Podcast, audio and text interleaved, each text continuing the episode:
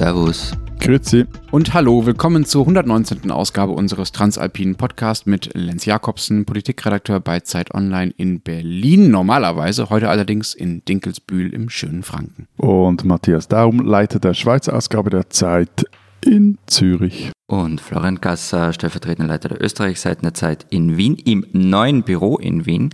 Und wenn es noch etwas halt, dann möge man es mir verzeihen unsere zwei Themen äh, diese Woche. Wir wollen zum einen reden über äh, Kampfjets, genauer gesagt darüber, wie eigentlich unsere Länder ihren Luftraum verteidigen. Äh, da ringen die Schweiz und Österreich gerade mit. Und wir fangen an mit einem kleinen Alpenknigge, Teil 1 heute. Begrüßungen und Verabschiedungen. Vorab noch der Hinweis auf unsere Mailadresse. Sie erreichen uns für alles Mögliche, was auch immer Sie loswerden wollen, unter alpen.zeit.de. Du, aber Lenz, du bist zurück aus dem Urlaub, äh, wenn du jetzt noch immer in Franken rumgammelst, oder? Aber äh, Moment, du, du warst im Herz, oder? Also Urlaub daheim, Urlaub bei Freunden. War doch super, oder? Es war so schrecklich. Es war wirklich so, so, so, so schlimm.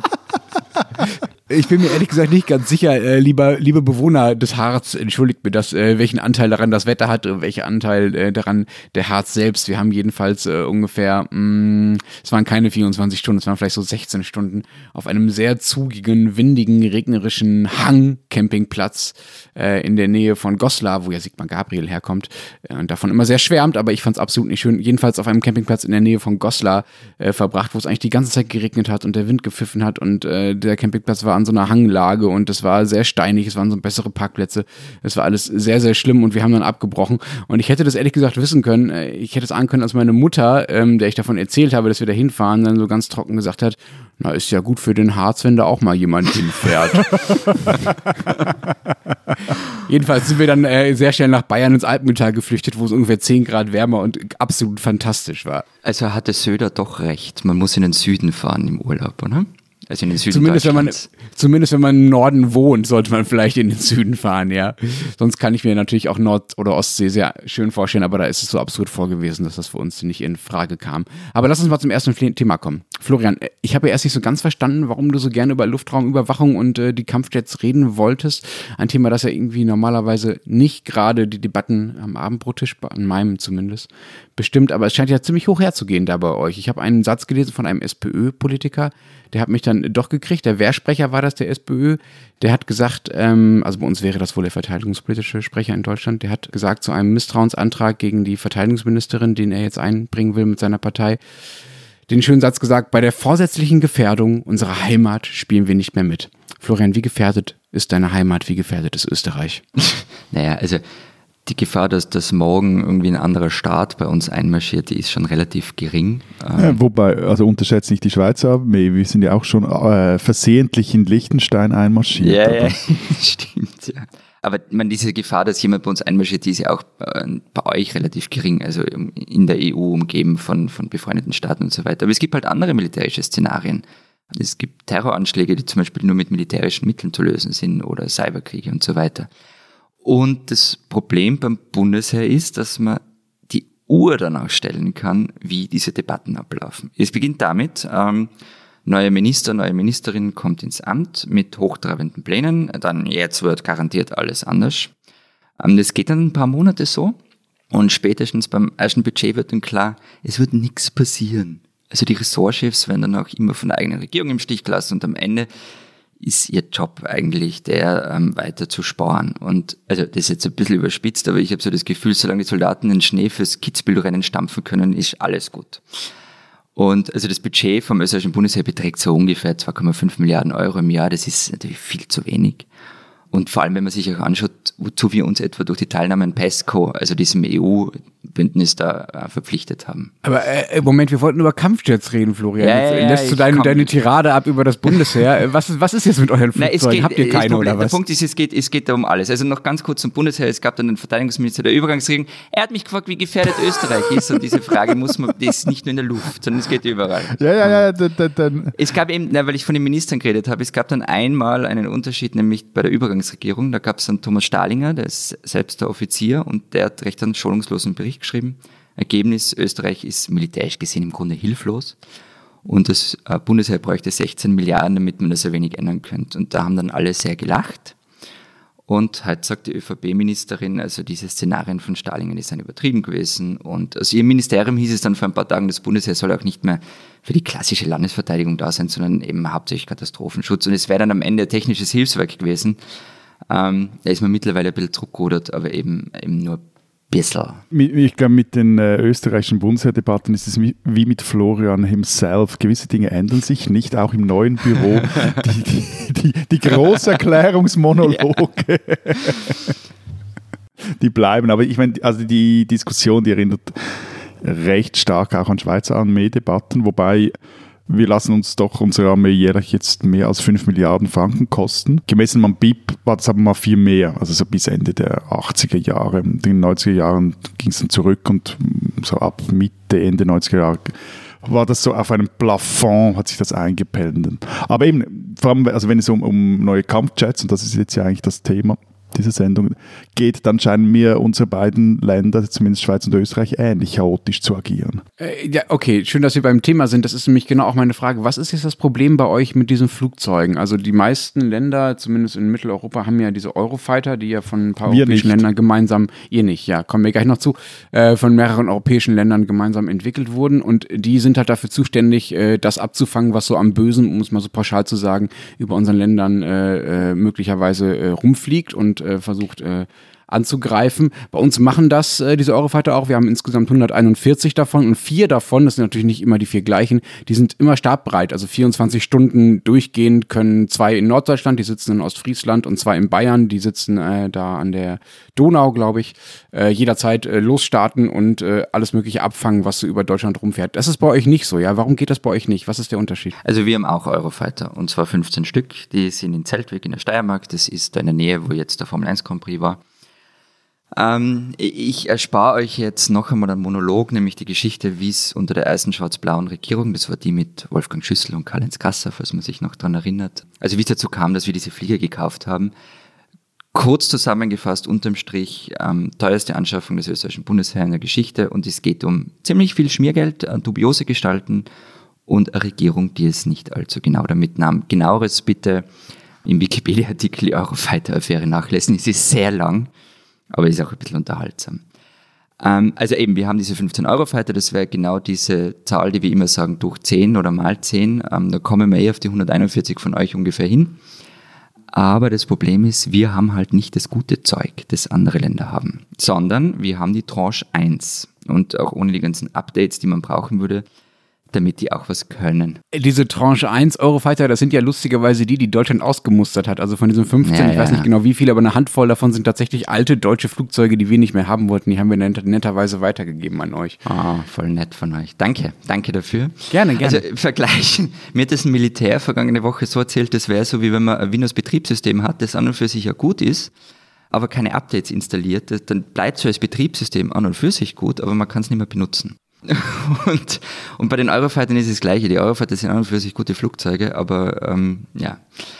Und jetzt geht es eben darum, kalten wir diese Eurofighter, der im Betrieb teuer ist. Also ich habe so einen Artikel gelesen in der Fachzeitschrift Chains Defense, da stand mal was von 73.000 US-Dollar pro Flugstunde. Also kalten wir die, die teuer sind im Betrieb, die auch ein Update brauchen, es auch viel Geld kostet, oder kaufen wir was Neues? Und in Wahrheit wollen wir die Eurofighter loswerden. Aber wir wissen halt nicht, wohin damit. Wie du richtig gesagt hast, wir haben ja eure alten schon gekriegt, die ihr nicht mehr haben wolltet. Und es ist alles furchtbar kompliziert wegen 15 Flugzeugen und wie wir mit der Luftraumüberwachung über Österreich weiter tun. Äh, wobei, also es ist nur lustig, also wir haben fast doppelt so viele. Ihr habt 15, oder? Mhm. Bei uns sind es 30 FA-18 Hornet. Dazu kommen noch äh, ein paar, ich habe da ein Dutzend, das mehr als ein Dutzend äh, F5, also Tiger Kampfjets, die sind aber schon extrem alt. Ja, sowas haben wir auch, die Saab 105, also das sind auch so Flugzeuge, die irgendwie Jahrzehnte alt sind. Genau, trotzdem, also sind die, anscheinend äh, haben wir da doppelt so viele ähm, halbwegs moderne äh, Kampfjets auf den Flughäfen rumstehen. Aber Lenz, du hast vorhin vom, vom äh, Abendbrottisch gesprochen, oder dass das dort äh, bei Du hast vorhin vom Abendbrottisch gesprochen, an dem ihr nicht über Kampfjets diskutieren würdet. Hast du wirklich? Achso, ja, genau. Ja, ja. Nee, da essen wir meistens. Und, ja. ja ich ich, ich höre dir genau zu. Ich ja, ich mir nicht. naja, bei, bei uns, da, da, ich, ich, vers ah, ich versuche jetzt so einen Übergang zu machen, weil bei uns wird am Nachttisch jetzt dann bald wieder sehr intensiv über Kampfjets Das heißt, gesprochen. stimmt über irgendwas ab, oder? Tada, genau, und zwar über die Frage, ob wir 6 Milliarden Franken für neue Kampfflugzeuge ausgeben wollen oder nicht. Und dazu kämen dann noch 2 Milliarden Franken für eine bodengestützte Luftverteidigung. Also 8 Milliarden und das geht sich aus bei euch irgendwie. Buh, schauen wir der mal. Also, mal, e- eben, also schauen wir mal. Also 2014 gab es schon mal eine, oder schon mal, war die letzte Kampfjet-Beschaffungsabstimmung und da ging es dann nicht gut aus für die Militärs. Also da wurde auch über ein bestimmtes Modell abgestimmt und nicht nur über das Geld, mit dem der Bund die Jets kaufen will. Damals eben ging die Abstimmung für die Befürworter verloren, weil sich auch eigentliche Kampfflugzeug, nicht Fans, aber äh, ja, also Leute, die für ein neues Kampfflugzeug gewesen wären, konnten sich nicht mit der Typenwahl anfreunden und das war damals der schwedische Gripen und darum ging diese Abstimmung sehr knapp verloren. So. Äh, Das heißt, diesmal äh, drückt ihr euch vor der Entscheidung einfach, was für ein Flugzeug ihr kauft und äh, wollt erstmal das Geld von den Leuten haben, sozusagen. Also einfach erstmal 6 Milliarden äh, Haushaltsgeld quasi und dann schauen wir mal, wie man es ausgibt.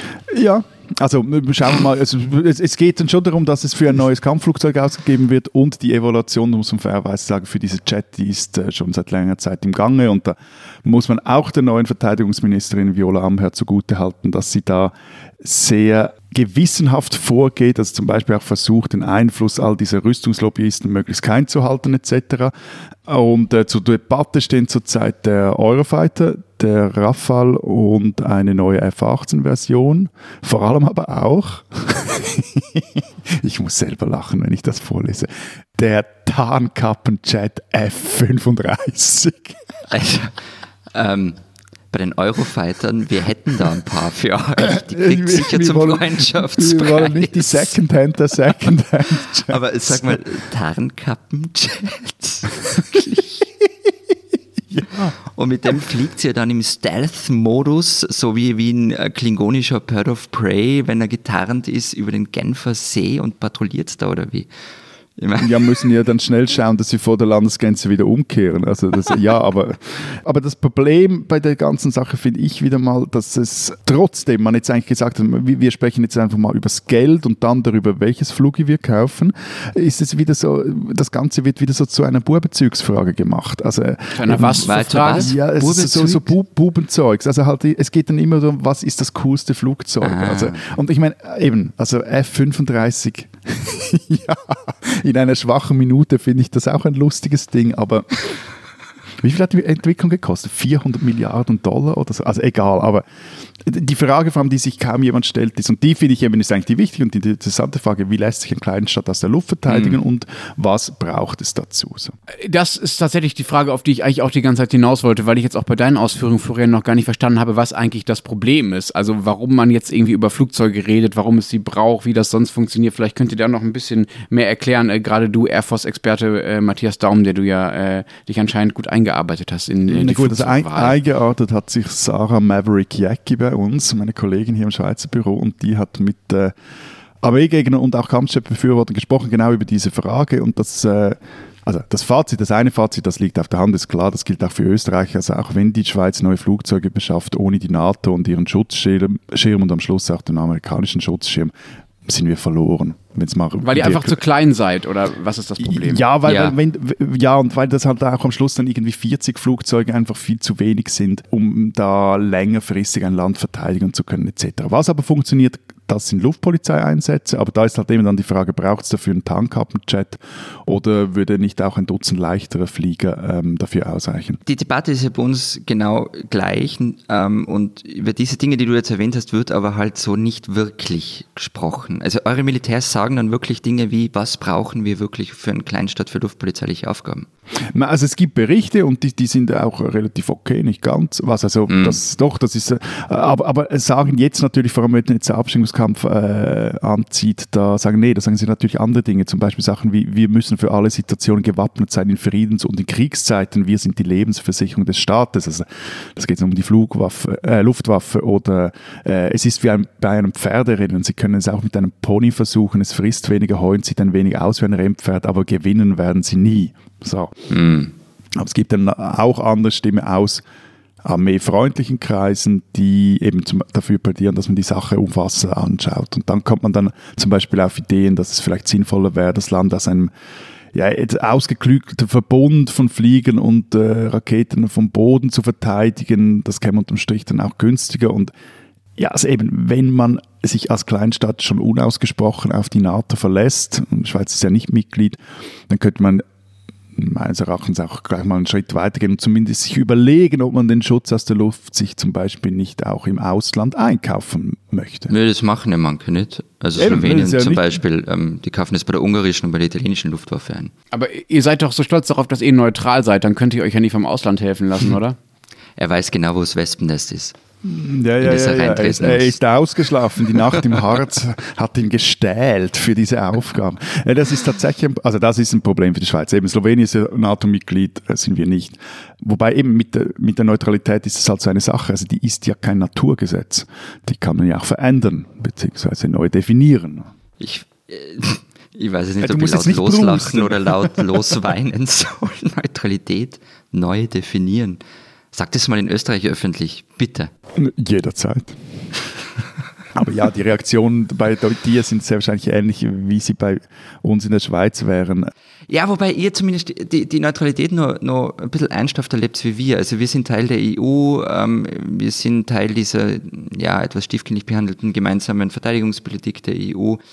Ähm, wir behaupten einerseits, dass wir neutral sind, alles irgendwie selber militärisch regeln können. Deshalb brauchen wir oder sagen wir eben auch, dass wir Abfangjäger selber brauchen, dass sie zukaufen können. Gleichzeitig wird aber beim Bundesheer gespart, dass die Fetzen fliegen oder eben nimmer fliegen. Und ich meine, die österreichische Neutralität ist halt, ähm, jetzt, puh, jetzt werden ziemlich viele Mails kommen, aber die ist halt am Ende schon ein bisschen ein. Ähm, und das war halt schon während dem Kalten Krieg so. Es ist ja bei uns das Gleiche wie bei euch. So ein, so ein 8 Millionen Kleinstadt kann sich militärisch nicht selber verteidigen, wenn es hart auf hart kommt. Also der Warschauer Pakt hätte Wien besetzt, bevor wir das mitkriegt hätten. Und also da ist die Frage, aber das wird einmal eigenes Thema, unsere, unsere Neutralität. Und es ist eine heilige Kuh. Also könnt ihr euch zum Beispiel an das Gespräch mit Claudia Gamon erinnern, das wir in Lech geführt haben. Mhm die irgendwann mal gesagt hat, ähm, also die hat einmal das Ende der Neutralität gefordert und Europa-Armee, die hat sich echt viel anhören müssen. Also das gesagt, das macht man einfach nicht als Politiker. Okay, äh, wie schön, dass auch sozusagen diese äh, Themenbesprechung in Österreich mit dem Satz, das macht man einfach nicht, endet. Äh, ich, ich, hätte ehrlich gesagt noch ein paar ganz praktische Fragen. Wäre das für euch ein Nachteil, wenn ihr nicht mehr aus Österreich selbst verteidigt werden würdet im Luftraum, sondern beispielsweise aus Bayern oder aus Norditalien, wären die Flugzeuge überhaupt rechtzeitig da, um, um einzugreifen? Es geht ja auch, um das mal zu sagen, es geht ja nicht nur darum, dass, äh, der, wie du gesagt hast, der Warschauer Pakt nochmal äh, von den Toten aufersteht und Wien besetzt. Mhm. Es geht ja auch darum, dass äh, zum Beispiel Terroristen Flugzeuge kapern und äh, damit angreifen oder mit Kleinflugzeugen angreifen. Das sind ja die Szenarien, die nach dem 11. September vor allen Dingen wichtig wurden. Macht es da einen Unterschied, ob die Flugzeuge, äh, die, das, die, da, die dann dagegen vorgehen, aus Bayern kommen oder eben aus Österreich selbst? Also jetzt so geografisch meinst du? Nö, glaube ich, völlig wurscht. Das ist halt ein weiterer Weg, ja. Ja, aber, ja, aber, das, aber ja, also wir sind halt echt, also du sagst es ja oft genug und dann vergisst es manchmal wieder. Wir sind halt echt kleine Länder und haben. Ich meine, das macht äh, genau. Also die, die, Flieger, was weiß ich, die starten aus Bayern, warum auch nicht? Also die, da kann man, wenn man so mal eine Patrouille fliegt, halt nur eine Schleife drehen und diese Alpenländer mitnehmen. Also ich glaube, theoretisch ist das überhaupt kein Problem. Aber da wären wir halt wieder bei dem Punkt, dieses, wir halten an unserer Neutralität fest, kümmern uns selber, deshalb unterhalten wir die eigenen Luftstreitkräfte, die eben aus diesen Eurofightern und ein paar altersschwachen Saab 105 bestehen. Wer sich aber davon abschrecken lassen soll, das ist mir ein Rätsel. Und, und dann kommen wir zum anderen Punkt, das du vorher schon angesprochen hast, Matthias. Ähm, was sind denn die Szenarien im Luftraum? Also wozu brauchen wir Luftstreitkräfte? Die wahre Gefahr ist ja eben nicht, dass ein Bombengeschwader daherkommt, ähm, sondern zum Beispiel ein Drohnenangriff. Und dagegen ist Eurofighter kein geeignetes Mittel. Nämlich die Drohnen fliegen zu niedrig, zu langsam, und da kannst du mit Überschall vielleicht mal drüber fliegen, aber bekämpfen lassen sie sich mit so Abfangjägern nicht. Matthias, ich habe ja, als ich geschaut habe, wie die Schweiz sich so in der Luft verteidigt, ähm, nachgelesen, dass äh, sich bei euch die Terroristen oder sonstige Menschen, die auf, aus der Luft angreifen würden, so ein bisschen an die offiziellen Öffnungszeiten der Luftabwehr halten müssen. Bewaffnete Flugzeuge waren bei euch jahrelang nur von 8 bis 18 Uhr verfügbar, danach war Feierabend. Und seit 2019 sind sie immerhin von 6 bis 22 Uhr startbereit. Also wenn nachts jemand angreift, dann habt ihr ja Pech gehabt, richtig? Äh, das gilt aber auch für Österreich. Erstens ist es so Whataboutism und zweitens, ähm, fliegen können die Eurofighter schon in der Nacht. Das ist ein Gerücht, dass sie das nicht könnten. Die Frage ist eher, was können sie in der Nacht ausrichten? Gut, eben, aber die, äh, gut, also die Geschichte, auf die Lenz jetzt hier Bezug nimmt und die im VBS, im Verteidigungsdepartement einige beschämt hat, die, die ist eben recht gut. Ich muss nur kur ganz kurz erzählen. Also, gemerkt hat man das nämlich, dass die Schweizer Luftwaffe nur zu Bürozeiten aufsteigt, als, ich glaube, das war 2014, eine Maschine der Ethiopian Airlines nach Genf entführt wurde. Irgendein Co-Pilot, äh, der, glaube ich, unter Verfolgungswahlen litt, der flog dann nicht nach Rom, sondern äh, statt nach Rom, irgendwie nach Genf. Aber eben gemerkt hat man es erst, als die in Genf schon auf dem Flughafen am Boden waren, aber nicht begleitet von Schweizer, sondern von italienischen und französischen Flugzeugen. Und zwar, das Problem war, dass die Boeing 767-300 gegen 5.30 Uhr auf die Schweizer Landesgrenze zuflog, also zweieinhalb Stunden zu früh für unsere Luftwaffe. Aber eben, wie Lenz angekündigt hat, also bald soll damit Schluss sein, aber Ende 2020 steht, der Schweizer Luft, steht die Schweizer Luftwaffe dann wieder 24-7 bereit. Du hast jetzt einen Fall schon erwähnt, Matthias, in dem äh, eine Luftabwehr oder zumindest eine Begleitung äh, nötig war. Ähm, gab es in, anderen, in euren Ländern noch andere Fälle, in denen das, worüber wir jetzt so theoretisch diskutieren, also äh, die, die ständige Verfügbarkeit von, von Abfangjägern, in denen das überhaupt mal nötig gewesen wäre? Oder ist das äh, zum Glück eine theoretische Diskussion bisher? Also es ist keine theoretische Diskussion, wenn es um, die, um diese luftpolizeilichen Aufgaben geht. Also die Überwachung des Luftraums, die ist natürlich immer notwendig. Aber du meinst wahrscheinlich wirklich einen Einsatz, oder? Ja. Und da gab es halt mal eine Geschichte während des Jugoslawienkrieges oder zwei Geschichten. Ähm, nämlich im, die erste ist im Juli 1991 ist eine MiG-21 aufgetaucht, die bis nach Graz geflogen ist und dann umgedreht hat und wieder verschwunden ist. Und dann ein paar Monate später, 25. Oktober 91, da tauchte auf den Radarschirmen der Goldhaube, so heißt die militärische Luftüberwachung bei uns, also da taucht eine MiG auf, die im Flieg Tiefflug von Kroatien nach Österreich am Weg ist. Plötzlich verschwindet sie vom Radar, weil sie zu tief ist. Ähm, und als man sie dann wieder sieht, ist sie schon im Klagenfutter Becken und landet kurz darauf am Flughafen. Einfach so. Es war ein kroatischer Pilot, ähm, der in der jugoslawischen Volksarmee gedient hat und desertiert ist. Er wollte nicht Kroatien beschießen. Ähm, aber für uns war die Debatte damals, hätte Österreich gegen diese Flugzeuge irgendwas ausrichten können? Antwort, eher nicht. Ähm, vor allem beim ersten Überflug. Damals waren die Draken, also die alten Abfangjäger, die Vorgänger vom Krippen oder die Vorvorgänger vom Krippen, mit hundsordinären Kanonen bewaffnet. Und die Raketen wurden erst dann im Jahr 91 beschafft. Und auch Fliegerabwehrraketen wurden erst in dem Jahr gekauft. Heißt, es hätte echt knapp werden können damals.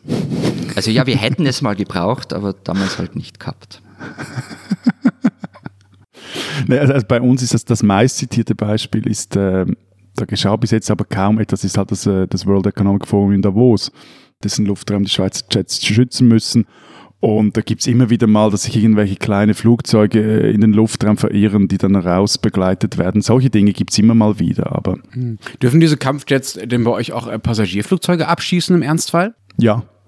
Also das so steht in Artikel 92a des Militärgesetzes. Bei eingeschränktem Luftverkehr dürfen im Einzelfall Waffen gegen zivile Luftfahrzeuge eingesetzt werden. Und entscheiden über den Abschuss, das ist auch geregelt, dort ähm, muss der Verteidigungsminister, er kann den Entscheid aber an den Kommandanten der Luftwaffe delegieren. Also ich habe dazu für Österreich ehrlich gesagt wenig gefunden. Ähm, ich habe so eine parlamentarische Anfragebeantwortung aus dem Jahr 2006 gefunden. Da ging es halt um so, so ein 9-11-Szenario. Da dürfte man diese Passagiermaschine abschießen. Und auch wieder kurz zusammengefasst, am Ende, man war sich nicht einig, wer dafür zuständig ist, also Innen- oder Verteidigungsministerium und wer dann verantwortlich dafür ist. Also es war ein Riesenbohai mhm. und äh, vielleicht hat sich was geändert seit damals und ich habe es noch nicht gefunden oder vielleicht haben wir seit damals einfach nicht mehr drüber geredet.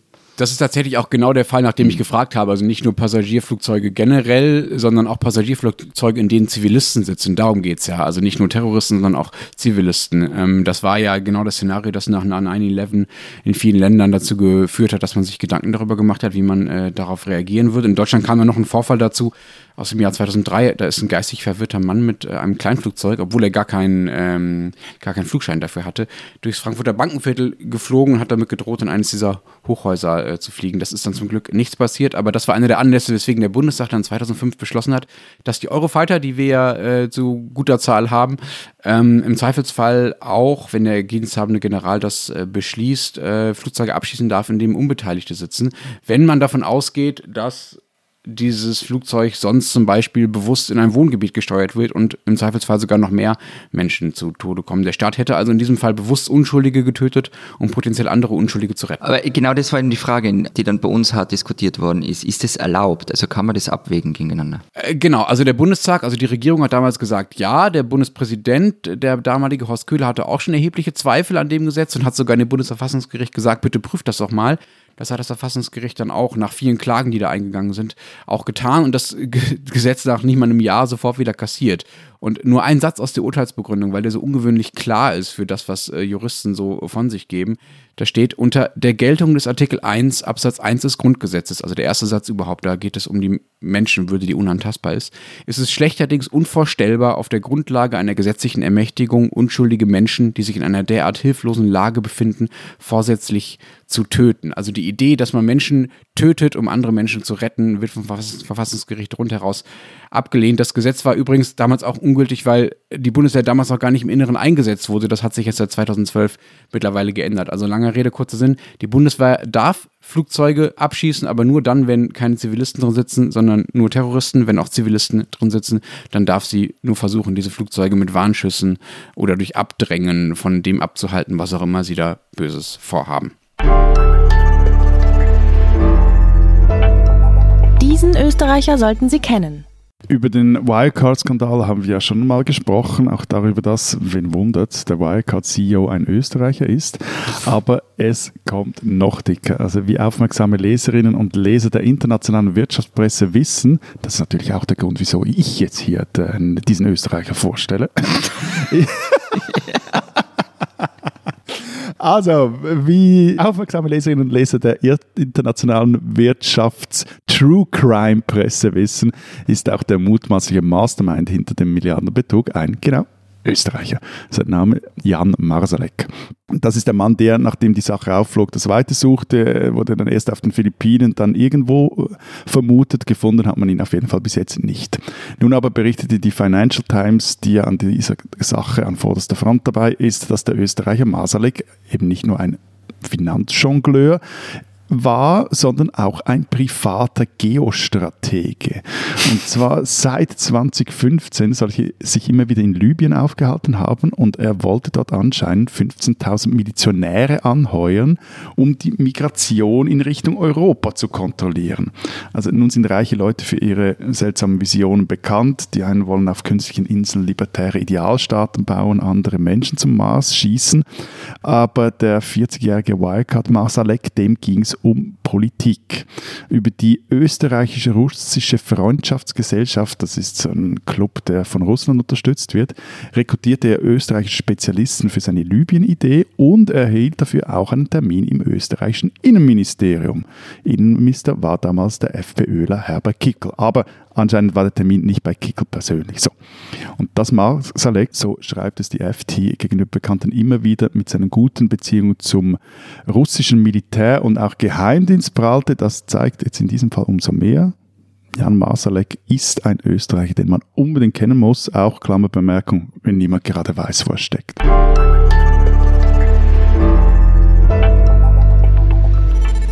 Unser zweites Thema, wir starten einen kleinen Alpenknigge und unser erstes Thema Begrüßung und Verabschiedung. Wie ist das bei euch? Gebt ihr eigentlich jetzt gerade in Corona-Zeiten äh, schon den Leuten wieder eure Hände zur Begrüßung? Na, na. Ich tue es manchmal aus Versehen, weil ich so ein höflicher Mensch bin und es halt irgendwie so in mir aufgesogen ist, dass es automatisch kommt. Aber an und für sich tue ich es nicht, nein. Also ich, hö höflich, ich würde jetzt, höflich, ich würde jetzt eher an Herrn Pavlov äh, erinnern Deine Reflexe. Ja, es sind halt Höflichkeitsreflexe, ja. Mir geht es ja so, dass wenn ich äh, mich mit jemandem darauf geeinigt habe, dass wir uns berühren dürfen, dann freue ich mich so sehr darüber, dass ich ihn viel lieber umarme, als, äh, als ihm nur die Hand zu geben. Und das wird mir aber ehrlich gesagt durch Corona auch erst bewusst, wie eingespielt diese Begrüßungsrituale, du hast ja schon von Reflexen gesprochen, Florian, überhaupt sind. Ich war ehrlich gesagt immer schon ein Umarmer. Also nicht äh, bei Fremden natürlich oder bei rein beruflichen Kontakten, denen habe ich auch die Hand gegeben und mache das jetzt gerade auch eher nicht äh, aber bei allen, die irgendwie als äh, Freunde bezeichnet werden können. Das ist insofern sehr lustig, weil meine Kollegin Barbara Achermann damit recht hatte. Wir haben nämlich im Büro darüber über die kommende Sendung gesprochen und sie war sich sicher, Lenz ist ein Umarmer. Was? Oh Gott, oh Gott, oh Gott. Was, was heißt das denn jetzt? Äh, jetzt bin ich extra ein bisschen verunsichert. Ist das was Schlimmes? Wenn man so als Umarmer einklassifiziert werden kann aus der Ferne. Dir soll es nicht besser gehen als mir, bist halt auch einfach ein offenes Buch. Also. Aber entschuldige Matthias, wir umarmen uns auch immer, wenn wir uns sehen. Also äh, uns, unser Glück ist ja, dass wir uns nicht allzu oft sehen. Das. Ich finde das ja schade, aber okay. Ich finde das auch schade. Ich würde euch gerne ja. umarmen. Aber so in der Schulzeit, so mit 12 bis 16 ungefähr, war bei uns, äh, so unter uns Mitschülern, so dieses Wangenküssen in Mode, so pseudo-französisch. Manche Mädchen haben sich auch so zur Begrüßung auf den Mund geküsst. Ich war damit, also auch mit diesen Wangenküssen, ehrlich gesagt, immer so ein bisschen unsicher. Also wie viele gibt man jetzt links, rechts, eins, zwei, drei? Das war mir immer etwas zu viel und zu kompliziert und irgendwie auch zu intim. Umarmungen fand ich da irgendwie unverfänglicher und äh, gleichzeitig herzlicher. Ja, diese ganze Küsserei, die ist ja in der Schweiz äh, relativ kompliziert. Also vor Corona-Zeit, da küsste man sich zur Begrüßung jeweils dreimal. Also das ist quasi die, die Signature-Begrüßung der Schweizer. Aber, aber wer? Aber wer macht das mit wem? Ja, also welche Schweizer begrüßen sich so untereinander? Du, da wird es jetzt schon kompliziert. Also es ist, das ist aber mehr als einfach nur unter guten Freunden, Bekannten. Das ist auch so teils im Beru wenn man im beruflichen Kontext sich schon sehr gut kennt. Aber zum Beispiel, also du, du küsst nur Leute, mit denen du per Du bist eigentlich. Ja doch nicht, nicht per se und, und das, aber es ist immer, es ist immer etwas kompliziert und, und, und äh, vor allem auch dann, wie man küsst etc. Aber da komme ich noch später drauf. Und vor allem weiß ich auch nicht, wieso es dreimal ist. Ähm, also ich meine, sogar und ich habe dann da jetzt, jetzt mal etwas rumrecherchiert. Es gibt keine Erklärung für.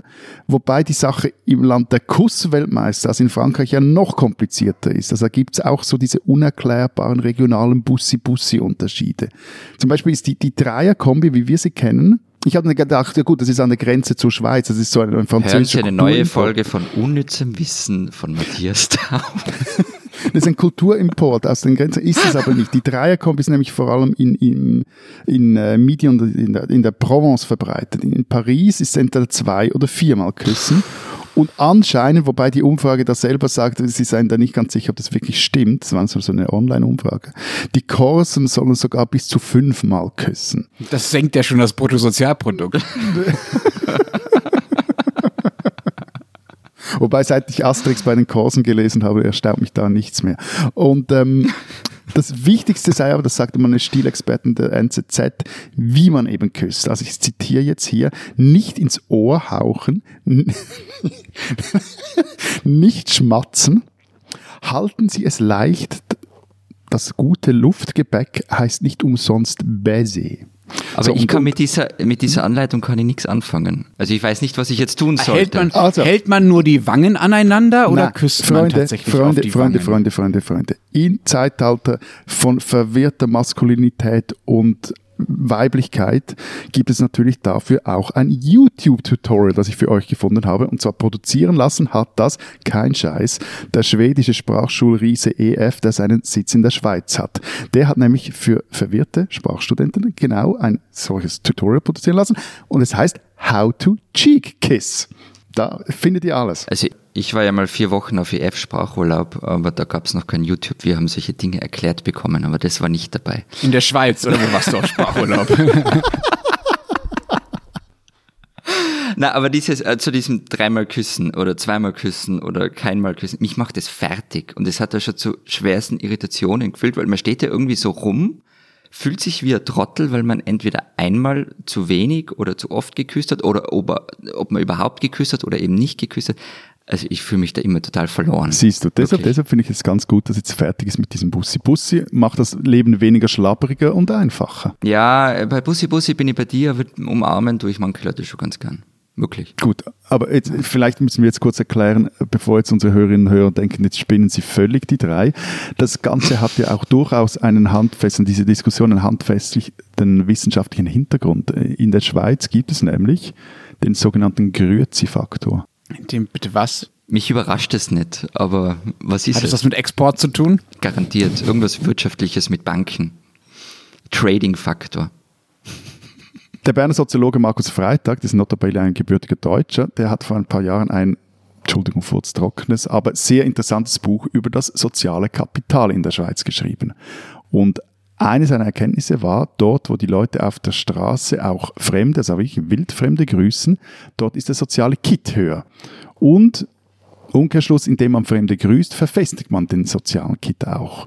Ähm, und weshalb das wichtig ist, das wiederum lässt sich dann zum Beispiel beim Harvard-Politologen Robert Putnam nachlesen. Zitat, soziales Kapital macht uns gescheiter, gesünder, sicherer, reicher und eine Demokratie gerechter und stabiler.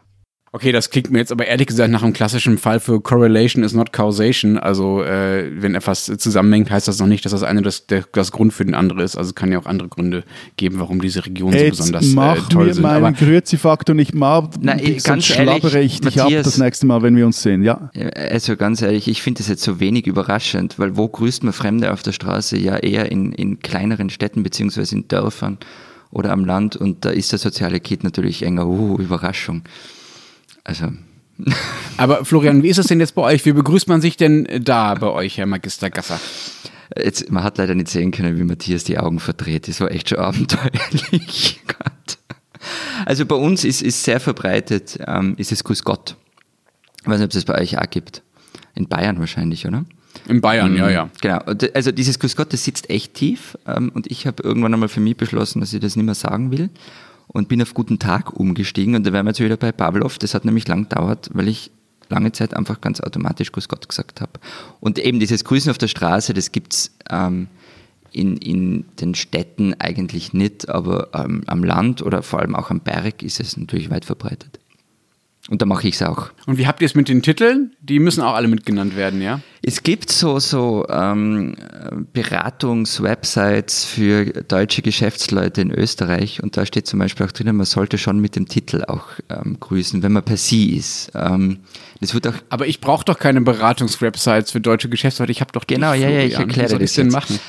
Ähm, also im Idealfall, also vor allem gerade wenn du im öffentlichen Dienst zu tun hast oder bei bodenständigen Unternehmen, dann solltest du den Titel dazu sagen. Ähm, wenn du es nicht tust, dann ist es schon auch ein bisschen ein Statement. Und es, es nimmt ab mit der Titel, mit dem Titelfetisch, aber es, also ich habe schon Leute, die mich anrufen und auch mit dem Titel ansprechen. Das gibt es nach wie vor. Ja. Und dein Titel ist Magister, ja? Mhm, genau. am, am Telefon. Am Telefon, ja. Also ich meine, Entschuldigung, das ist ja so lächerlich. Na, und das Coole ist, habe ich das schon mal erzählt eigentlich, dass ich von manchen Leuten mit, mit Doktor angesprochen werde, weil halt die davon ausgehen, dass irgendwie Zeitredakteur, der muss promoviert haben und mich deshalb automatisch mit Doktor nennen will. Ich habe meinen Titel nirgendwo stehen. Das heißt, die raten dann einfach, der muss einen Doktortitel haben.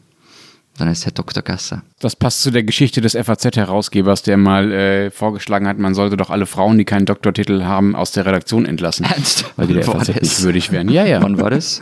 Drei, vier Jahre her. Ach so, nicht in die 50er oder 60er Jahre. Nee, nee, nee, nee. In den, in den Zehnern war es auf jeden Fall.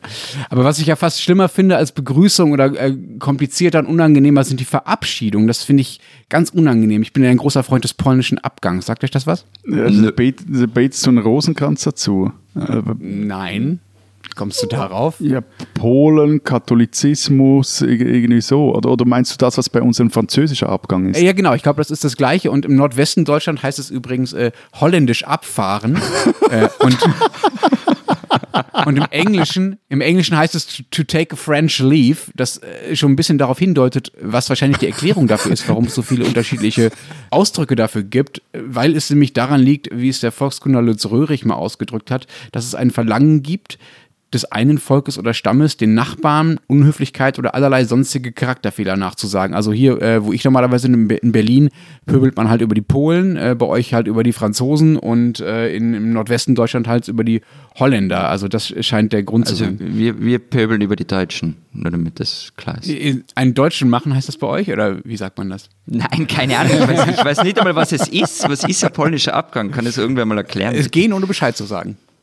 Aber nicht sehr sympathisch. Wieso nicht sympathisch? Ich finde das ehrlich gesagt in vielen Fällen ganz, ganz gut. Also den Gastgebern, der ja noch ordentlich feiern will, da zu unterbrechen und äh, da lässt sich in irgendwelche Rituale so zwingen und sagen, ach ja, ich muss jetzt leider gehen, ach ja, und viel Spaß noch und so. Das kann auch äh, sehr charmant nein, du sein, gehst einfach, schon, Lenz. einfach zu nein, verschwinden. Nein, du gehst schon, nein, ist aber schade, dass Genau, du schon gehst. Bleib genau. doch noch. Ah, nein, ich muss jetzt wirklich, noch, nein, aber Lenz, es reicht ja aus doch der noch ein Ferne bisschen. zu winken, aber also, wenn du jemals aufstehen solltest und einfach grußlos gehst, dann haben wir echt ein Problem. Dann müssen wir uns zusammensetzen. Oh, ist er wieder beleidigt, ja. Also man, man macht das natürlich nicht, wenn man so äh, zusammensitzt, sondern man macht das auf großen Partys und nicht bei so intimen und äh, seelenverbindenden Zusammenkünften wie den unsrigen, lieber Herr Magister. Das hast du sehr schön gesagt, sehr österreichisch. Ich bin wieder dein Freund. Und ich hatte ja gehofft, weil wir jetzt irgendwie schon am Ende sind, wenn ich auf die Zeit schaue, dass wir uns ein bisschen mehr über Verhalten, über Anstandsformeln und so weiter unterhalten würden, wenn wir, wenn wir schon über Knicke reden, über gutes und schlechtes Benehmen. Und am Ende haben wir eigentlich echt nur über das Bussi, Bussi geredet. Ähm, Und der Ex-Tanzschüler in mir findet das nicht okay. Können wir das bitte fortsetzen? Sehr gerne und auch Aufruf an unsere Hörerinnen und Hörer, schreiben Sie uns Ihre besten Benimm- und Knickeregeln aus den drei Alpenländern an alpen.zeit.de. Die spinnen, die Deutschen. Manuel Neuer, der deutsche Nationaltorwart, den man außer vielleicht Florian wahrscheinlich niemandem mehr vorstellen muss, macht gerade Urlaub in Kroatien mit seinem kroatischen Torwarttrainer. War das jetzt gerade eine Beleidigung? Nein, nein, nein, das war eine Würdigung äh, deiner Ah, Sportablehnung. Deines Unwissens. Jedenfalls hat Manuel Neuer dort Arm in Arm mit äh, ein paar bierbäuchigen und biertrinkenden Kroaten das Lied, das Lied Lieper Lisi, ich hoffe, ich, ich habe es richtig ausgesprochen, gesungen. Das ist eine Art inoffizielle Nationalhymne, vor allem äh, der kroatischen äh, Fußballfans. Davon gibt es ein Video, was an sich jetzt erstmal nur eine nicht so schöne Urlaubsgeschichte ist. Äh, man muss Manuel Neuer nicht äh, beim Singen mit betrunkenen Kroaten zuschauen. Das Problem dahinter ist, dass das äh, Lied selbst gar nicht äh, so schlimm ist, sondern äh, die Band und genau gesagt der Sänger, der heißt Marko Perkovic und nennt sich Thompson nach einer Maschinenpistole, wir wären wieder bei Waffen, die genauer gesagt er selbst persönlich im Kroatienkrieg verwendet hat, als er dort gekämpft hat. Perkovic beginnt seine Konzerte gerne mal mit dem Slogan äh, für die Heimat bereit. Also ich habe jetzt die deutsche Übersetzung genommen, nicht das kroatische Original, das ich garantiert nicht richtig aussprechen kann. Das ist äh, eine Grußformel aus der Zeit des kroatischen Faschismus. Und andere Anspielungen auf diese Zeit äh, sind indirekter. Wenn er beispielsweise vom Hemd seines Großvaters singt, das er so gerne aus dem Schrank holt und anzieht, dann weiß jeder seiner Anhänger und Fans, dass es da um das Hemd der Ustascha geht. Das waren die Unterstützer der Nazis äh, zur Nazizeit in Kroatien. Nun ist deshalb Manuel Neuer, weil er dieses Lied mitsingt, kein Faschist, weil er mal äh, nicht weiß, dass es eine nationalistische Band ist, die da eines der beliebtesten Lieder Kroatiens äh, gedichtet und äh, gesungen hat. Er muss auch diesen Text nicht verstehen, auch wenn es vielleicht nie so eine gute Idee ist, etwas mitzusingen, äh, was man nicht versteht, aber das ist ein anderes Thema. Aber das Problem ist eben, dass dieser kleine Urlaubsvorfall von Manuel Neuer, der jetzt hier in Deutschland sehr groß skandalisiert wird, einreiht in eine Reihe von Beispielen dafür, wie maximal unpolitisch und ignorant sich Neuer der ja immerhin Kapitän der deutschen Nationalmannschaft ist und damit einfach schon qua Funktion ein wichtiger Promi und eine Vorbildfunktion hat in Deutschland, wie ignorant sich Neuer in vielerlei Hinsicht verhält. Er hat ja beispielsweise auch im Fall Mesut Özil, der ja sehr kritisiert wurde und auch rassistisch angefeindet wurde für sein Foto mit dem türkischen Präsidenten Erdogan. In dem Fall hat Neuer erst sehr, sehr, sehr, sehr lange geschwiegen und als Özil dann endlich, weil er es nicht mehr aushalten konnte, zurückgetreten war aus der Nationalmannschaft und den Rassismus anbeklagt hat, den er aushalten musste, sagte Neuer nur, das sei für ihn alles sehr anstrengend gewesen und außerdem bräuchten wir halt stolze Spieler. Also Manuel Neuer darf im Urlaub auch Lieder mitgrölen, dessen Text er nicht versteht, auch wenn das nicht so klug ist. Aber das Neuer findet, wie er im Fall Özil sagte, dass, Zitat, man, wenn man nicht gefragt wird, auch nichts sagen muss, qualifiziert ihn nicht gerade zu dem Vorbild, das er qua Funktion eigentlich automatisch wäre.